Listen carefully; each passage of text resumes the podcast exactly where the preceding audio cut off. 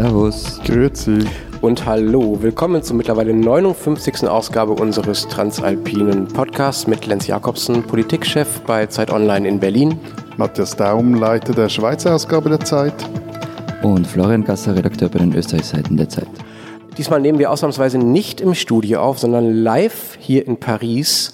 Genauer gesagt in der Fondation Suisse in der Cité Internationale Universitaire de Paris. Ich hoffe, ich habe das ungefähr richtig ausgesprochen. Wahrscheinlich ganz, ganz schrecklich. Es ist mir sehr peinlich. Das ist quasi der Schweizer Pavillon hier in der Pariser Studentenstadt. Ich hoffe, auch das ist einigermaßen richtig. Wir freuen uns, dass uns das äh, Deutsch-Französische Jugendwerk hierhin eingeladen hat und wir freuen uns, dass uns die Stiftung die Möglichkeit gibt, das hier zu machen in diesem schönen Gebäude. Dazu sicher später noch mehr. Danke dafür.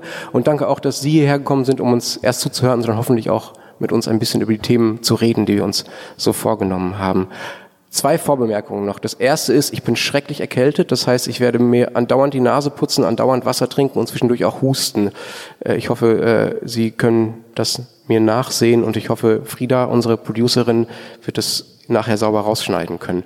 Das zweite ist, normalerweise reden wir pro Sendung, die so eine halbe Stunde dauert, immer über zwei Themen. Jeweils so eine Viertelstunde, also pro Thema. Diesmal machen wir das anders. Heute nehmen wir zwei komplette Folgen auf. Das heißt, wir reden über, auch über zwei Themen, aber länger. Wir machen eine erste Folge zum Thema Architektur und Notre Dame und was Architektur so bedeutet als identifikationsstiftendes Merkmal. Und eine zweite Folge später über Eliten und welche Rolle die in unseren Ländern so spielen, wie sie sich zusammensetzen, wie sie kritisiert werden aktuell. Auch das hat ja eine gewisse Aktualität. Es klingt ein bisschen unglaubwürdig, aber es ist tatsächlich so, dass wir, als wir wussten, dass wir hier auftreten in diesem Haus von Le Corbusier, uns dafür entschieden haben, über Architektur zu reden in dieser Na gut, aber Folge. Ihr, ihr, zwei habt ja noch rumgemault, dass wir über dieses Thema sprechen wollen und Florian hatte Angst, schweißgebadete Nächte, weil er seinen Chef im Nacken spürte, der anscheinend was von Architektur verstehen Im soll. Im Gegensatz zu mir. Aber rumgemault ist schon ein großes Wort. Ich habe halt nicht genau verstanden, ehrlich gesagt, warum wir da über Architektur reden müssen. Ja, aber, aber eh, Fair enough, die Ereignisse haben uns überholt, wir kommen eh nicht drum herum. Und wie Lenz gesagt hat, also wenn man in einem Haus von Le Corbusier auftreten kann, ja, ist schon recht ist das ein sogenannter Aufgleiter. Und jetzt haben wir aus einem traurigen Grund den leider allerbesten Anlass, erst recht darüber zu reden, nämlich die, ja, ich weiß nicht, ob man es Katastrophe, Katastrophe nennen soll, aber den Brand der Notre Dame am Montagabend hier in Paris. Darüber wollen wir im Speziellen sprechen und allgemeiner aber darüber, warum wir uns als Menschen und als Gemeinschaften, ja auch als Nationen mit Gebäuden identifizieren. Ja, wie kommen wir auf die Idee, dass Steine für uns irgendwie wichtig sind? Warum weinen am Montagabend Menschen um ein Gebäude. Woher Wobei, kommt das? Muss ich jetzt schon sagen, wir waren ja vorhin zu, zu dritt, noch, äh, nachdem wir hier in Paris angekommen sind, noch bei der Notre Dame. Und da herrschte jetzt doch eher so eine Ruin-Porn-Stimmung. Also alle machten Selfies vor diesem abgebrannten Dachstuhl und man hatte auch das Gefühl, die können das mit einem guten Gewissen machen, weil sie wissen, es ist ja niemand zu Schaden gekommen, außer ein paar alte Balken. ich hatte etwas von Unfallgaffen, das, das stimmt. Und übrigens, das, das fand ich auch am Montagabend. Also, als ich, ich saß da in einer Kneipe und die Leinwand ging runter und auf dem Beamer wurden diese Sondersendungen dazu gebracht, die auch im österreichischen Fernsehen waren. Und ehrlich, ein bisschen dezent übertrieben fand ich das dann schon. Also, dass auch CNN da stundenlang Live-Übertragungen macht mit Wolf Blitzer, der das irgendwie wegmoderiert. Aber immerhin also, haben die übertragen, ja. Also ARD und ZDF zum Beispiel haben einfach gar nicht übertragen an dem Abend. Das ist ein anderes Thema, aber das hat mich eher geärgert. Also ich wollte einfach sehen, als ich gesehen habe, okay, diese Kirche brennt, die ich auch zumindest ein paar Mal besucht habe, auch wenn ich sie nicht so gut kenne wie viele hier im Raum wahrscheinlich. Ähm, ich wollte sehen, wie es da weitergeht, ja. Und ähm, ich finde, das ist ein gutes Beispiel, wo, wo Medien dann auch, dann auch dranbleiben sollten und das auch zeigen sollten. Ja, na, Lenz, nicht falsch verstehen. Also grundsätzlich, ich hätte auch eine kulturelle Tragödie gefunden, ähm, wenn diese Kirche komplett abgebrannt wäre. Also diese, ähm, aber eben diese, diese Dauerbeschallung über erst über Stunden und mittlerweile ja auch über Tage, also das fand ich dann schon leicht übertrieben, ehrlich gesagt. Muss aber gleichzeitig gestehen, ich habe das auch geschaut über Stunden an dem Abend. Hm. Ich glaube, dass wahrscheinlich, um mal das, ähm, um zur Frage zu kommen, warum wir das so wichtig genommen haben, ähm, der erste Grund habe ich gerade schon versucht anzudeuten. Ich war halt ein paar Mal da und habe ein Bild dieser Kirche sehr, sehr oft gesehen in meinem Leben, wie wahrscheinlich die meisten Europäer zumindest. Alle Franzosen sowieso. Und das reicht, glaube ich, schon, um eine gewisse Verbindung mit einem Ort ähm, zu spüren, wenn diesem Ort etwas Schreckliches passiert. Ich glaube, das ist eine ganz basale erste Erklärung dafür, warum die, das Mitgefühl äh, für dieses Gebäude so groß ist. Es ist einfach im Leben vieler Menschen zumindest irgendwann mal auf irgendeine Art präsent gewesen. Ja, das, das ist, das ist der eine Grund. Und natürlich ist es auch deshalb, dass diese Kirche in Paris steht, die Sehnsuchtsstadt von vielen Menschen etc. Und Millionen Leute besuchen es jedes Jahr, aber natürlich geht's auch, und das haben viele auch so gesehen, behaupte ich jetzt mal, um das kulturelle Desaster, das gedroht hat. Also eine der wichtigsten gotischen Kirchen der Welt steht in Flammen und ein paar Stunden hat ja wirklich keiner gewusst, wie das weitergeht. Mhm. Was ich ja sehr interessant fand, Notre Dame war schon vor einiger Zeit schon mal einigermaßen verfallen. Wir wissen jetzt noch nicht so genau, wie groß die Schäden jetzt sind, aber wir wissen, dass die Schäden sehr groß waren, als Victor Hugo sein Buch über Notre Dame geschrieben hat. Ja? Also der hat, und er hat dieses Buch geschrieben, das hat er selber gesagt, weil er nicht mit ansehen konnte, wie schlecht es diesem Gebäude geht. Also CNN Wolf Blitzer ist eigentlich Victor Hugo von heute.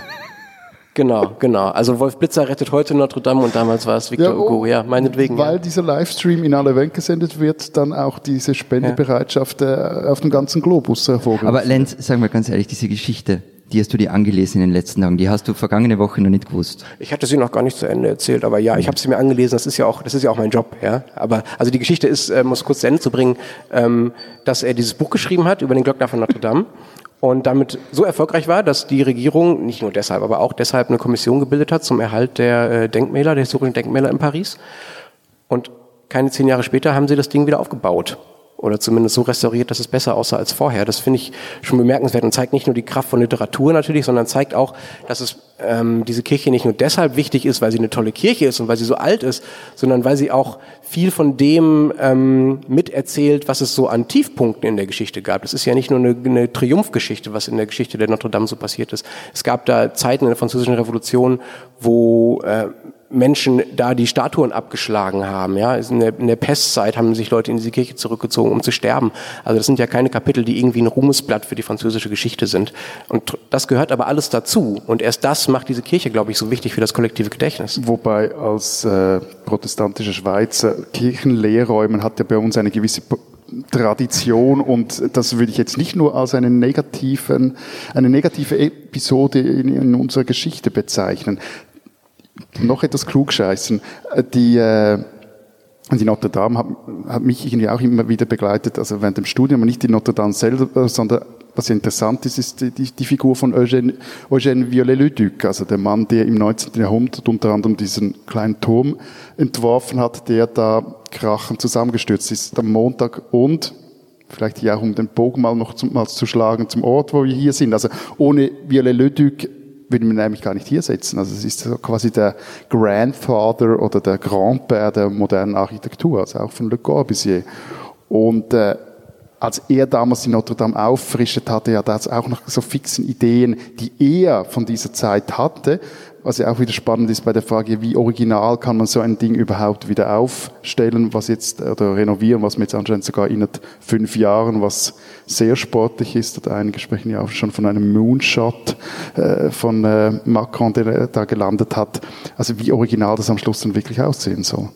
Das ist eh so eine Frage, ne? was ist noch original und ähm, was ist nicht mehr original, sondern nachgebaut. Setzt man dafür einen Zeitpunkt an und sagt, alles, ab 8, alles vor 1800 ist original, alles vor 1950 ist original. So, und das meinte ich ja gerade, dass die Architektur dieses Gebäudes und das, was an Geschichte an diesem Gebäude haftet, das Gebäude erst ausmacht und die Veränderungen, die da passiert sind. Aber wir haben jetzt schon ganz lange über Notre Dame geredet, für unsere Verhältnisse lange. Lassen, lasst uns mal darüber reden, wie das in euren Ländern so ist. Was wäre denn bei euch die Entsprechung der Notre Dame? Was wäre also, genauso wichtig? Ich habe länger darüber nachgedacht und mir würde jetzt kein einzelnes Gebäude einfallen, das dem entspricht. Ja, ich muss mich dafür einmal Florian anschließen. Und, äh, wir hatten zwar auch Brandkatastrophen, die die Schweiz erschütterten. Also so jährt sich zum Beispiel dieser Tage der Wiederaufbau der abgebrannten Kappelbrücke in Luzern zum 20. Mal. Da war 1993, wurde vermutlich durch eine Zigarette, weiß es nicht so genau, ein Brand ausgelöst und hat dieses, das war damals so 600 Jahre alte Wahrzeichen, eine Holzbrücke in Luzern über die Reuss, in weiten Teilen eine verkohlte Ruine verwandelt. Und da wird bis heute auch darüber gestritten, auch wieder diese Originalfrage, geht es vor allem um Bilder, die in der Brücke sind. Äh. Ja, okay, mit einem Brand kann ich ja auch dienen. Also 1992 ähm, hat die Wiener Hofburg gebrannt, die ihr vielleicht kennt. Ähm, das war ähnlich großer Einsatz, 400 Feuerwehrleute waren da dabei. also das Ding brannte lichterloh. Ich habe mir jetzt gerade nochmal die Fotos von damals angeschaut. Und damals mussten zum Beispiel die Lipizzaner evakuiert werden und hunderte Polizisten haben 10.000 Bücher aus der Nationalbibliothek, die nämlich dort untergebracht ist, diese gerettet. Lipizzaner, das sind diese Pferde, richtig? Ja, richtig. Okay, danke. Lenz. Echt. Also, am, am Ende fackelte ein Teil einfach komplett ab, nämlich die Reduttenzähle, und sie wurden dann wieder aufgebaut. Und inzwischen haben das auch die meisten aber wieder vergessen. Es war keine nationale Tragödie und schon gar keine internationale. Natürlich auch, weil es halt glimpflich ausging. Genau, also die, die Kabelbrücke, also das war auch vor allem für die, das war national ein, ein großes Thema, weil man halt das Ding kennt, aber so diese, dieser Schockmoment hat es vor allem für die Luzerner, die auch tagtäglich halt dort vorbeispazieren oder vorbeifahren. Aber die Frage, die Frage, Lenz, die du gestellt hast und weder Florian noch ich eine Antwort hatte, nämlich gibt es so dieses eine Gebäude und wir dann beide sagen, nee, gibt's nicht. Ich glaube, das hat auch sehr viel mit der unterschiedlichen politischen und gesellschaftlichen Struktur in unseren Ländern zu tun. Also wenn man jetzt Frankreich da noch mit einnimmt, das ist halt immer noch, also Frankreich ist dann immer noch durch und durch zentralistisch organisiertes Land, auch immer noch sehr katholisch. Und wenn du quasi Paris als Nabel der Nation nimmst, dann ist Notre Dame quasi der Fussel im Nabel der Nation. Also zentraler geht eigentlich gar nicht. Und sowas gibt's halt einfach nicht in einem föderalistischen Land wie der Schweiz. Also ich meine, klar, wenn jetzt hier das, bei uns das Bundeshaus abbrennen würde, das wäre auch Sondersendungs- und Live-Feed würdig, aber CNN würde das mäßig interessieren. Und da könnte man vermutlich sogar darüber reden, ob man das dann Geld wieder aufbauen will oder mit einer modernisierten Art und Weise. Aber Matthias, du hast nicht recht. Also wenn es um Zentralismus und um Katholizismus geht, stehen wir Österreicher den Franzosen einfach um nichts nach. Das stimmt also, doch nicht. Also, also ihr, ihr, seid föderalistischer aufgebaut. Es, ja, grundsätzlich schon, aber es konzentriert sich alles in Wien. Also alles, was das kulturelle Leben betrifft, das politische Leben betrifft. Also das ist alles auf Wien konzentriert. Aber eben, es gibt halt nicht dieses eine Gebäude. Der Stephansdom ist natürlich wichtig. Ähm, jeder kennt ihn, aber er ist jetzt kein nationales Symbol. Am ehesten, wenn ich vorher gesagt habe, es fällt mir kein einzelnes Gebäude ein, wäre vielleicht die ganze Wiener Ringstraße. Aber so als Gesamtes. Ja, ja, da lacht er. Also du, du, willst, du willst sagen, dass Verkehrsstau für Österreich ein identitätsstiftendes Moment ist? Also, ich ignoriere das jetzt einfach einmal und erkläre, warum es so ist. Nein, also es ist einfach architektonisch eine gewaltige Leistung, was da gemacht worden ist. Also man muss sich vorstellen, irgendwie Ende der 1850er beschließt Franz Josef, also Kaiser Franz Josef, dass die Stadtmauern geschliffen werden und an der Stelle dieser Prachtboulevard errichtet wird. Und da entstanden halt diese wirklich einzigartigen Palais, Museen, das neugotische Rathaus. Ich weiß schon, die Zuschreibung neugotisch ist da problematisch. Das Parlamentsgebäude, Architekten wie von Hansen oder Gottfried Semper, die haben sich da richtig ausgetobt und es war insofern einzigartig, als dass eine europäische Metropole im 19. Jahrhundert in der Stadt selber so viel Platz hatte, um sich eigentlich neu, fast neu zu erfinden und komplett zu wandeln. Und andererseits, warum wir heute noch so auf diese Ringstraße schauen, abgesehen davon, dass sie wunderschön ist natürlich, ähm, sie steht halt für dieses 19. Jahrhundert, also für diese Zeit der Donaumonarchie. Und darauf hat sich Österreich nach dem Zweiten Weltkrieg sehr, sehr gern zurückgesehnt. Ähm, das war diese Rückbesinnung aufs Imperiale, da, da hat man auch eine Rolle gespielt, da war man noch wer. Und das gibt's ja doch bei euch auch. Die Rückbesinnung auf das Imperiale? Ja, Kommt bitte nicht. Nein, im Ernst. Ich, ich, ich habe da auch ja. mal eine Rolle gespielt. Ja, aber genau, das ist ja genau der Punkt. Ja. Also die Rolle, die wir gespielt haben, ich würde die ja nicht imperial nennen, sondern also zerstörend, wissen wir alle, was da, was da passiert ist. Ähm, und das ist genau der Grund, weswegen es solche Gebäude in Deutschland erst recht nicht gibt. Weil es eigentlich keine Zeit gibt, wäre meine Behauptung, an die sich äh, die Deutschen als äh, kollektive nationale Gemeinschaft gerne erinnern wollen, in die sie gerne zurück wollen. Es gibt immer mal so Phasen vielleicht, wo bestimmte Abschnitte verherrlicht werden, aber vor allen Dingen ist die deutsche Geschichte ja ziemlich übel gewesen, ja, zumindest in den letzten 100 Jahren. Also es gibt einfach ziemlich viel Brutalität, ziemlich viele Kapitel, die eher düster waren, so. Und Deshalb sind die Gebäude aus dieser Zeit auch nicht attraktiv, um zu sagen, da hängt man jetzt seine nationale Identität dran. Die Gebäude, die, glaube ich, noch am ehesten funktionieren als, sagen wir mal, als Identifikationspunkt, dass alle Deutschen damit irgendwie was anfangen können, es schon mal gesehen haben, ähm, auch im Ausland man damit verbunden wird, ist, glaube ich, noch am ehesten Brandenburger Tor und Reichstag. Ja, Wo, wobei ich ja, also der Reichstag finde ich interessant, weil das ja geradezu exemplarisch zeigt, dass man Altes und Kaputtes in der Gegenwart wieder auferstehen lassen kann. Und ohne sich dabei unbedingt der Vergangenheit anzubieten. Und auch vom zu zeigen, dass die Lücken, die die Geschichte gerissen hat, dass man die auch dass die auch sichtbar bleibt. Du meinst die Reichstagskuppel genau, auf genau. die alte Kuppel ersetzt, also die neue Glaskuppel. Ja, das stimmt. Ich glaube auch, dass es kein Zufall ist, dass eigentlich der Reichstag im, im deutschen Bewusstsein erst so wieder richtig angekommen ist als wichtiges Gebäude, als er verhüllt wurde. Ne? Also als 1995 Christo und Jean-Claude das Ding in so dicke Folien gepackt haben für, ich weiß es nicht mehr ganz genau, ein paar Wochen waren es, glaube ich. Und erst durch diese Verhüllung, also durch die Verwandlung des Reichstags, das Ding war ja ein Nazi-Gebäude eine Zeit lang, ja, erst durch die Verwandlung ähm, dieses ehemaligen Nazi-Gebäudes war das etwas, was wieder ins kollektive Gedächtnis Eingang finden konnte. Und ich glaube, das ist sehr typisch dafür, wie, wie Deutsche äh, mit, mit der Geschichte umgehen. Also, dass man äh, versucht, diesen, diesen, diesem Düsternen sozusagen aus, auszuweichen oder ausweisen, ausweichen muss, weil man sich mit etwas Positivem identifizieren will, eben nicht mit dem Negativen. Das finde ich auch, finde ich auch verständlich. Aber trotzdem ist das kein Vergleich mit Notre Dame, also gar nicht, allein weil das Ding viel jünger ist. Also das, der Reichstag ist von, ist das 125 Jahre alt, 130 ungefähr. Das ist kein Vergleich mit der Notre Dame, wo die Ruinen ja schon in die Römerzeit zurückgehen, soweit ich weiß. Reichstag und Brandenburger Tor, um nochmal auf das dunkle Kapitel zurückzukommen, sollten ja übrigens Teil eines noch viel größeren Bauprojektes werden, das eben einem ganz neuen Reich als Mittelpunkt und als Identifikation dienen sollte, ähnlich wie Notre Dame, das in Paris ja dann tatsächlich lange Zeit war und auch immer noch ist. Und dieses Bauprojekt in Berlin wurde halt zum Glück nie umgesetzt. Das wäre Germania gewesen, der Umbau der deutschen Reichshauptstadt im Auftrag von Adolf Hitler durch, äh, durch Herrn Speer.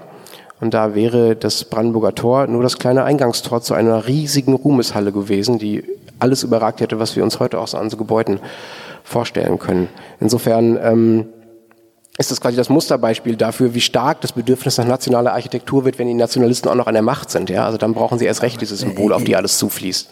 Also von nationaler Architektur zu sprechen, also das wäre ja auch unsere ursprüngliche Sendung gewesen, das ursprüngliche Thema, ähm, das ist doch Unsinn.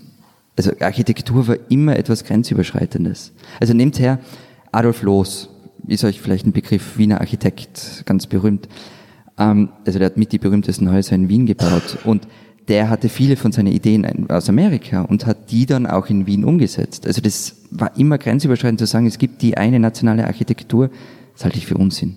Okay, ja, das stimmt. Na klar war Architektur immer international. Auch dafür ist Notre Dame übrigens ein super Beispiel. Diese Front, die wir alle kennen und die wir uns heute, heute, heute mal angesehen haben, mit diesen Zwillingstürmen und mit diesem Rosenfenster dazwischen.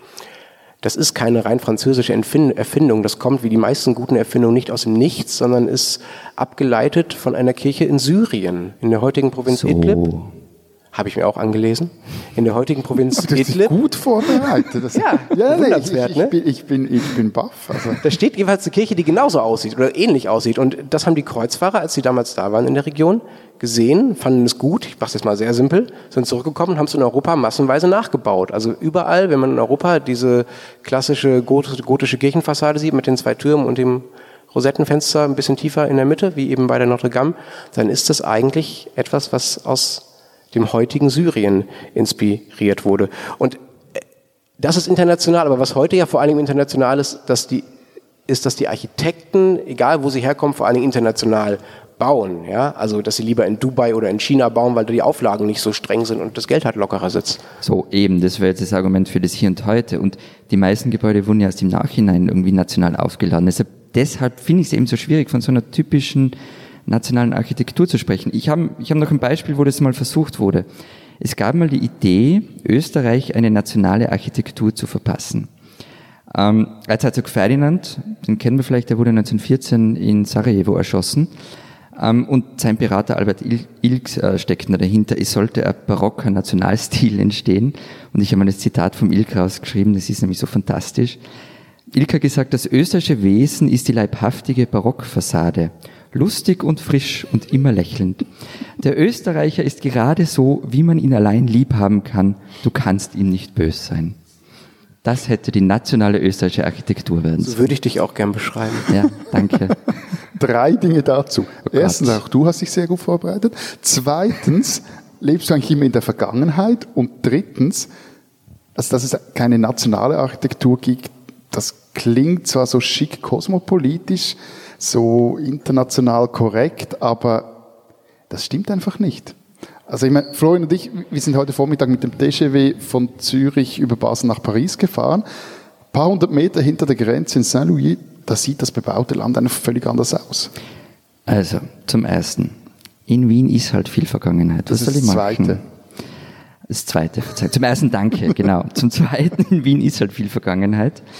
Ähm, aber wir können natürlich auch über die Gemeindebauten sprechen, über die Entwürfe von Harry Glück, über die Wohnhäuser, die entstanden sind, Alt-Erla zum Beispiel.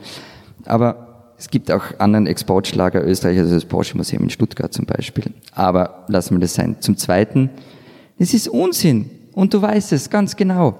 Du willst es nur nicht wahrhaben. Also ich habe nach Basel aus dem Fenster geschaut, wie wir im TGW Du hast, sind. hattest auch den Fensterplatz. Ja, okay.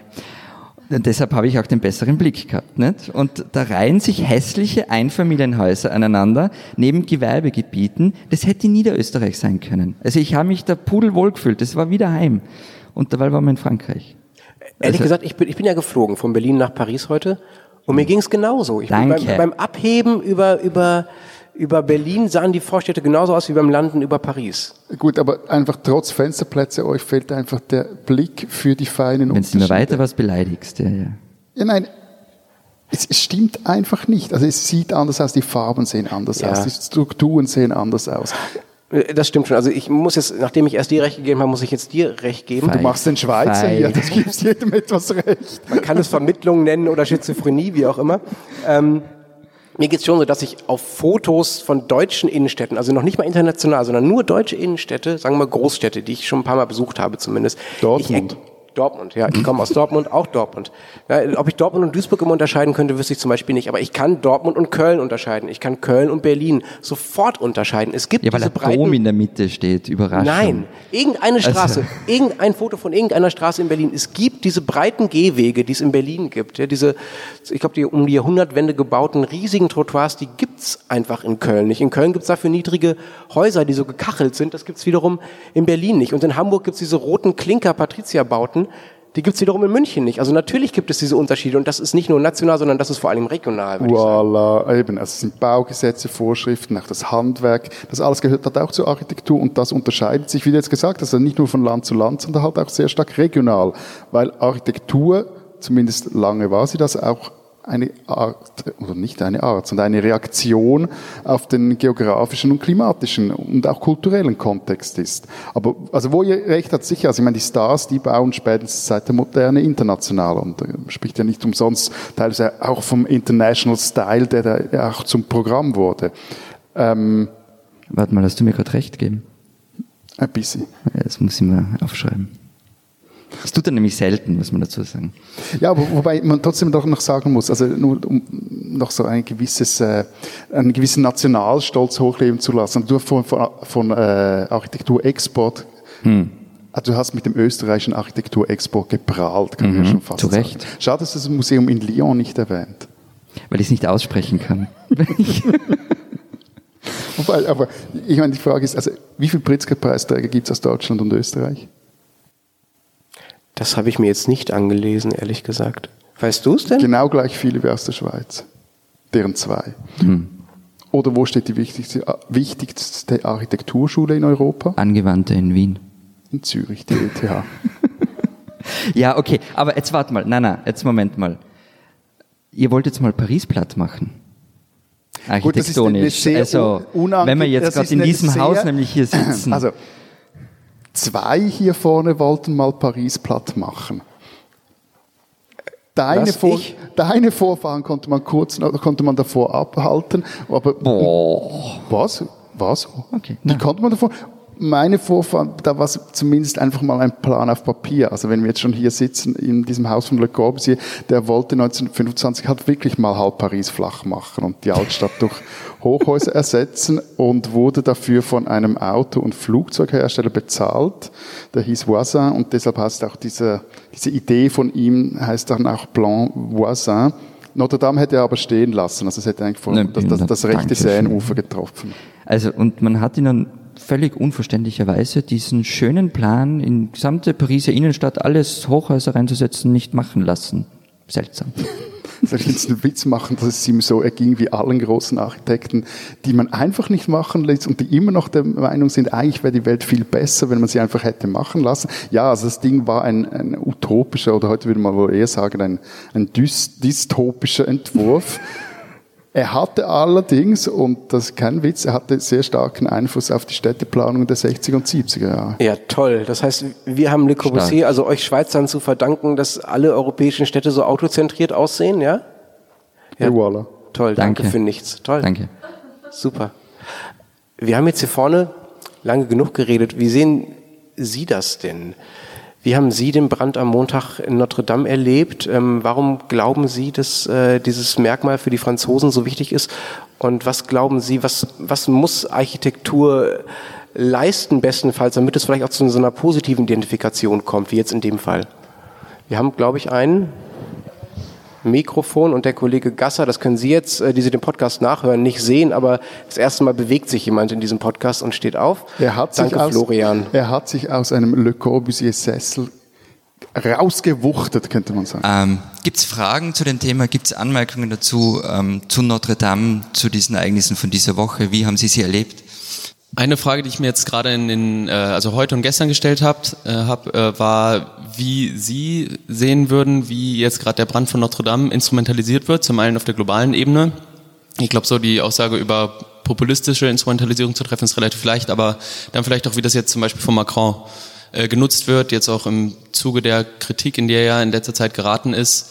Und ich habe zum Beispiel heute gehört, ich weiß gar nicht, wo es war, ich glaube aber in den Tagesthemen, dass ähm, dieser Brand auch als Chance für Macron bezeichnet wurde, ohne das zu hinterfragen und wie Sie dazu stehen.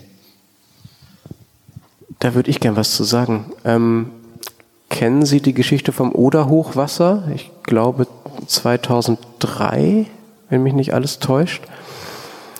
Ähm, das war das die, Gummistiefel, die, die Gummistiefel-Episode, also Gummistiefel und Schröder, oder? Genau, also Schröder, und Schröder sah stand richtig schlechter in den Umfragen. Er war damals Kanzler, wollte wiedergewählt werden. Dann kam das Hochwasser und Gerhard Schröder ist, ich mache es jetzt mal ein bisschen flapsig, wochenlang in Gummistiefeln an der Oder entlang gelaufen, weil er wusste, dass genau diese Bilder funktionieren und genau diese Botschaft, ich pack jetzt an und ich helfe und jetzt sind wir, bilden wir eine nationale Einheit und ähm, leisten etwas zusammen und retten etwas, was für dieses Land wichtig ist, nämlich in diesem Fall einfach die Städte und die Menschen, die dort leben am Rande der Oder, ähm, dass das reicht, sagen manche heute, um Wahlen zu gewinnen. Das hat gereicht. Ja, also er hat die Wahlen gewonnen. Und ich glaube, heute passiert mit Macron was ganz ähnliches. Ich würde ihm das überhaupt nicht vorwerfen. Ich halte das für, für, politisch total klug. Ich fände es auch schräg, wenn er sich hinstellen würde und sagen würde, ja, ist mir egal, ich rede jetzt halt einfach weiter über die Gelbwesten. Weil es ist ja ein wichtiges Ding, was da passiert ist. Dieser Brand ist national wichtig, deswegen muss er sich darum kümmern. Und dass er das so macht, dass es ihm nutzt, finde ich verständlich. Was die populistische Instrumentalisierung angeht, ähm, das gibt's. Da muss aber Kollege Gasser was dazu sagen ja. zu dem Tweet. Okay, dann lass mich noch, lass mich noch ganz kurz was anderes sagen. Was ich interessant finde, ist die, ähm, ist wie dieses äh, nationale Drama abfärbt auf diese Millionärsfamilien. Ja, also es gibt, das war zumindest der Stand am Dienstag, da habe ich zuletzt geguckt, gleich drei oder vier französische Millionärsfamilien oder Milliardärsfamilien wahrscheinlich richtiger, die schon zugesagt haben, große Summen zu spenden. Ich glaube, insgesamt sind es 600 Millionen Euro und das wird als, zumindest in manchen Medien und von Teilen der Öffentlichkeit, ich glaube auch von manchen Franzosen, als Symbol für den Zusammenhalt und für die Verpflichtung dieser Familien dem Staat gegenüber gesehen.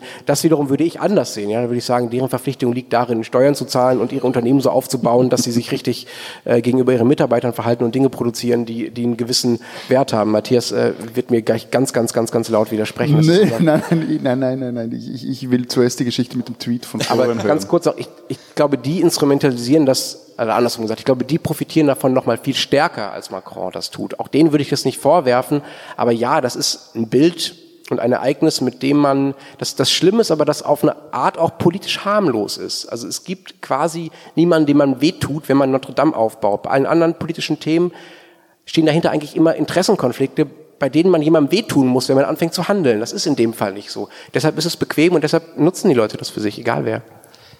Also den größten Unsinn, den ich gelesen habe auf Twitter, waren diese Geschichten, die Sie sicher alle gesehen haben. Ähm, das Brennen Notre Dame symbolisiert das Untergehen des christlichen Europas, des christlichen Abendlandes. Kann man auf der einen Seite sagen, das sind alles ganz merkwürdige Menschen, die so etwas schreiben, aber das kam zum Beispiel auch aus dem Umfeld von Sebastian Kurz. Also der Kommunikationschef von Sebastian Kurz hat einen Tweet in diese Richtung abgesetzt. Ähm, natürlich wird es auch von denen benutzt, genau genau zu solchen Zwecken. Die absurdeste Instrumentalisierung kam ja aus, äh, vom serbischen Boulevard, die argumentiert haben, das habe nur gebrannt, weil ihm in Notre Dame mal die kosovarische Flagge aufgehängt wurde. Aber das ging dann, glaube ich, auch der Regierung, weil die Boulevardzeitungen relativ regierungsnah sind, zu weit. Die Regierung hat sich nicht entschuldigt, aber hat gesagt, sie, sie würden Frankreich unterstützen und die Meldungen, die sind dann, glaube ich, soweit ich zumindest gelesen habe, wieder verschwunden von diesem Portal. Also um die Frage zu beantworten, ich finde es ziemlich absurd. Gibt es sonst noch Hinweise, Anmerkungen, Fragen zu den vergangenen Tagen? Ähm, ja, äh, ich hätte eine Frage, wie das in den jeweiligen Ländern aufgenommen wurde. Also in, in Frankreich, also seit drei Tagen liest man auf den ersten Seiten, den, den, also die Titelblätter sind alle voll mit äh, Notre Dame war von der Libération zum Beispiel. Also es gibt wahnsinnig viel Zeitungen, die, die, die seitdem nichts anderes mehr zu berichten haben und Special-Sendungen machen. Und wie das quasi im Ausland so wahrgenommen wurde. Also ich meine, im Ausland wurde das ja zum Beispiel äh, Charlie Hebdo und die, die ganzen, also die anderen Anschläge, die wurden ja sehr wahrgenommen. Da war das natürlich, das war auch ein gesamteuropäisches Problem irgendwie, dass da, äh, also wo, wo Paris als Symbol dafür genommen wurde. Aber das ist ja ein Nationaldenkmal oder eine Nationalkirche von Franzosen und von Paris. Und also wie wurde das so in, in, in Schweizer, deutschen und österreichischen Medien so wahrgenommen? Also es war schon sehr präsent. Also wir hatten in der, Schweiz, die ähnliche Debatte oder Diskussion wie in Deutschland, wieso das, äh, das SRF bei uns keine Sondersendungen geschaltet hat. In Österreich gab es Sondersendungen. Sogar mehrere, noch am selben Abend. Genau, und das, das war so eine die Diskussion, das war dann aber mehr so eine Mediendiskussion und da hat sich dann die, haben sich die zuständigen Chefs beim SRF äh, damit gerechtfertigt, dass es, es gab einen Livestream und in der Nachrichtensendung wurde sehr intensiv darüber berichtet, dominiert äh, die Titelseiten am Dienstag, Mittwoch war auch noch immer sehr präsent. Und dann kamen natürlich die obligaten Interviews mit Feuerwehrchefs oder äh, anderen Brandexperten, ob denn sowas möglich wäre, auch in der Schweiz, in Zürich, also Hamburg habe ich das auch gelesen. Unterton ist ja bei diesen Interviews immer so, die Franzosen, also es ist ja bei uns nicht möglich, wir sind ja hier nicht in Frankreich, aber jeder dieser Brandchefs und Feuerwehr äh, Gapos musste dann denen sagen, dass zum Beispiel in Zürich so, wenn das Großmünster brennen würde, das würde vermutlich noch ärger ausgehen, wenn da kann man nicht mal richtig hinfahren mit dem schweren Zeugs, weil da unter dran alles Katakomben sind. So gleichzeitig ja, also man, es ist dann auch eine gewisse Verwunderung vorhanden gegenüber dem der Art und Weise, wie mit dem umgegangen wird, das wird dann aber sehr schnell auch als kultureller Unterschied zwischen, äh, jetzt in meinem Fall der Schweiz und Frankreich, ähm, abgelegt. Also in Deutschland war es so, dass wir bei Zeit Online in der Montagnacht Sonderschichten geschoben haben weil wir das Gefühl haben, das ist eine, um es mal in Journalistensprech zu sagen, eine Lage, ähm, die mehr Ressourcen erfordert als normalerweise. Also es war groß. Und es ist jetzt mittlerweile ein bisschen abgeklungen, aber ja, das war eine große Sache. Und ich glaube, es ist ein bisschen ähnlich wie das, was ich gerade schon versucht habe zu sagen, auch deshalb, weil viele in Deutschland, ob es jetzt Journalisten sind oder nicht Journalisten, auch froh sind, so eine ganz hm, basale, grundsätzliche Verbundenheit mit dem Nachbarland Frankreich, mit dem, mit dem irgendwann mal der Erbfeind, aber mittlerweile engsten Verbündeten ähm, ausleben zu können und ausdrucken zu können. Also die Solidaritätsadressen waren massenhaft, die Leitartikel waren voll und haben die, deutsch-französische Partnerschaft gefeiert. Ich glaube, das tut einfach gut, weil es so viele Konflikte auf interessenpolitischer Ebene zwischen den Ländern gibt, dass es gut tut, jetzt mal zu sagen, Moment mal, da stehen wir aber zusammen. Es, und es gibt ja tatsächlich auch, sagen wir mal, ein paar Symbole der deutsch-französischen Freundschaft, die genau in Notre Dame spielen. Also zum Beispiel die Beerdigung von, Beerdigung von Mitterrand. Da hat Helmut Kohl geweint. Ich glaube, das ist das einzige Mal, dass dieser Mensch dabei fotografiert wurde, wie er geweint hat. Und er hat geweint um den französischen Staatspräsidenten. Und das ist so ein emotionales und so wichtiges Symbol für die deutsch-französische Freundschaft gewesen, ähm, dass man, glaube ich, aus deutscher Sicht auch ein bisschen der Meinung ist, dass Notre Dame eben auch nicht nur den Franzosen gehört, sondern auch ein bisschen was darüber hinausgehen. Das hat also auch nach Deutschland reinreicht in der Symbolik. Ich hätte nochmal eine Frage zum äh, medialen Umgang, so aus Ihrer Sicht mit äh, der Ungewissheit des Grundes für den Brand. Da frage ich mich auch immer bei Anschlägen und so, aber in diesem Fall habe ich ziemlich äh, unterschiedliche Umgänge halt damit gesehen, wie Medien halt damit umgegangen sind, dass zu dem Zeitpunkt noch gar nicht klar war, warum ähm, also warum dieser Brand überhaupt ausgelöst wurde. Also manche Medien hatte ich das Gefühl haben relativ explizit und haben es auch zum Hauptthema gemacht äh, gesagt, äh, dass es, es hier ungewiss ist, es kein, äh, kein Anschlagsverdacht liegt explizit vor. Manche haben gar nicht darüber geredet, haben Kritikern und vielleicht äh, Pessimisten und Verschwörungstheoretikern damit auch mehr Platz gelassen, sowas selbst zu sagen. Wie würden Sie damit umgehen? Also als, als Online-Journalist kann ich dazu berichten, wie wir damit umgegangen sind. Wir haben so lange transparent gemacht, dass wir nicht wissen, was die Brandursache ist, ähm, bis es klar wurde, was bis jetzt noch nicht der Fall ist. Wir wissen nicht, warum es gebrannt hat. Das steht dann in den Texten drin. Ähm, es soll jetzt keine Selbstbeweihräucherung sein, aber ich glaube, Medien, die das anders gemacht haben und die gesagt haben, ja, vielleicht war es ein Terrorist, vielleicht auch nicht, ähm, haben da auf unnötige Weise spekuliert und sind aus meiner Sicht nicht seriös. Also finde ich relativ simpel. Also es ist normales journalistisches Handwerk, das zu berichten, was ist. Aber das war in diesem Fall, also mein Eindruck war, das war extrem zurückhaltend und es war eigentlich, also die, die, die. Also die Geschichten haben sich vor allem äh, auf Twitter abgespielt, wo solche Dinge, wie Sie sie gerade gesagt haben, kolportiert worden sind.